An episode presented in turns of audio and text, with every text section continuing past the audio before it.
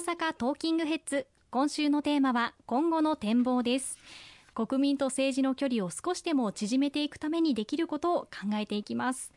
7月28日に開催された公明党全国県代表協議会では議員力というワードが出てきました。この議員力というものは何なんでしょうか？はい。やはりあの国会議員地方議員一人一人があ力をつけていく。その力とは何かというとやはり地域に根ざして地域の課題を把握をする力。またその課題に対して政策を立案をしそして実現をしていく。政策立案能力。そしてまたそうした実現したことをさらに地域の皆様にお伝えをしていく発信力さまざ、まな要素があるかと思いますけれどもそうした議員力というものを我々公明党としてしっかりと、えー、一人一人の議員が身につけてまいりたいということを今回の全国県代表協議会で確認をさせていただきました。公明党は国会議員地方議員合わせて全国に3000名の所属議員がおります。このそれぞれの議員が例えば市町村あるいは都道府県また国会と、役割分担をしながら地域の皆様の声を受けてそれぞれの市町村で解決できることはしっかりと解決をしていく。また大阪府など都道府県と連携をしなければいけないことも多数あります。そういった時にはその都道府県の議員としっかり連携をしていく。また場合によっては国会議員とも連携をして国政で法律や政治を変えていく。そうしたことも必要になる場合もあります。このネットワーク力を生かして国民の皆様の抱えておられるさまざまな課題まあ、今で言いますとコロナ対策であったりとかあるいは物価高燃料価格の高騰であったりとかこうした中でお一人お一人が抱えていらっしゃる課題、まあ、千差万別でありますけれどもそのお一人お一人の課題に寄り添って、その課題解決のために公明党を挙げて邁進をしていくということが、まあ、今回確認がされたわけでございます。特に公明党は立党の精神といいまして大衆とともにというものを創立の時から掲げてまいりました。ちょうどその立党の精神大衆とともにというのをいただいて今年が60周年の、まあ、仮説の年になります大衆とともに語り大衆とともに戦い大衆の中に死んでいくというこの立党の精神を一人一人全国3000名の議員が命に刻んで日々戦っていきたいというふうに思いますね。うん、あの大衆とともにということなんですけれども私も正直ちょっと番組をこの番組をするまでなかなか議員の方と会ったことも関わったこともないなというふうに思ってたんですよね。でやっぱりそういったこともあって政治にちょっと壁というか距離感を感じている方って結構いらっしゃると思うんですけれどもそういった事態はちょっと良くないというか解消していきたいなというふうに思いますよね。まさにその壁を打ち破っていくために我々公明党議員地域を歩きそして24時間365日地域の皆様とお話対話をしながらその抱えておられる課題に寄り添ってその課題解決のために奔走していきたい。そしてその課題を解決するための議員力というものを磨いていきたいというふうに思っておりましてさらに強化をしていきたいと思いますね。はい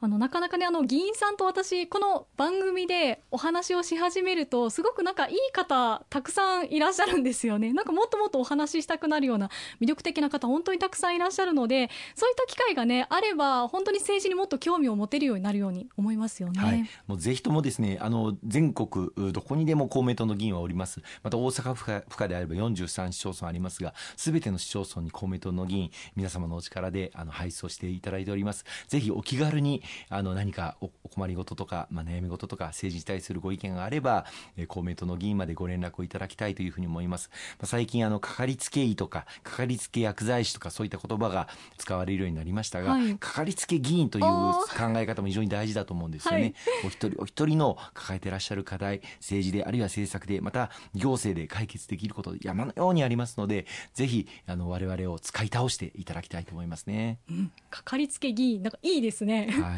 そうなれるように頑張ってまいりたいと思います、はい、皆さんのかかりつけ議員ぜひ見つけていきたいなって思いますよね。えそして例えば石川さんもツイッターで紹介されてたと思うんですけれども私立小林斎場内の女性用トイレ洋式化されたということがありました。これは最初は市民の方の小さな声から始まったんですか？そうですね。あの大阪市の大正区にある斎場なんですけれどもここの女性用トイレがずっと和式のままであると使いづらいというお声がありましてそそのお声を受けた、まあ、対象区選出の公明党の市会議員小山さんがあなんとかこれを大阪市として回収ができないかということを働きかけてそして今回洋式トイレに回収がなされて地域の方に喜んでいただいていると。本当にあの、まあ、最上の中のトイレという小さな話ですし、はい、またあその声を上げてくださった方の声も小さな声ではありますけれどもその声をキャッチをしてそして、えこれは本当に多くの方々のためにも大事だというふうな認識からあ市に直接働きかけをしてそして回収を実際に実現をさせたと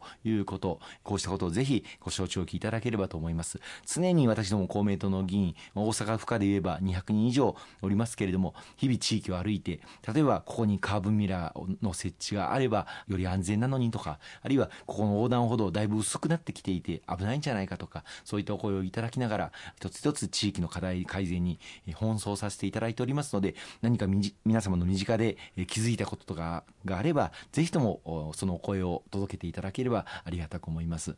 うん、あのそういう本当に身近な小さな問題でも大丈夫なんですね。なんかもっと大きいことの方がいいように思ってたんですけど違うんですね。身近な小さなことほど大事なまたそこにこそあの政治の真実が私は備わっているんではないかというふうに思います。まあ、政治というのは私たちの日常生活そのものなんですよね。まあ、通学路で、え危険だというふうに思うところを改善していくことも政治の大きな役割ですし、また学校に通われている方が必要な奨学金を受け取取りたくても受け取れないそういった悩みを解決していくのも政治の大きな役割でもありますしそういった一つ一つの抱えておられる課題あるいは悩みに寄り添っていくことがまさに政治の果たさなければならない本当の役割だと私は思いますね。はい、あとまあ若い人って政治に興味がないってよく言われるんですけれどもまあ、その原因としてはまあ仕事が忙しいとか子育てが忙しいとかで、えー、興味が持てないっていう理由もありますしあと政治とつながった経験がないとかそういうことも原因だと思うんですよね。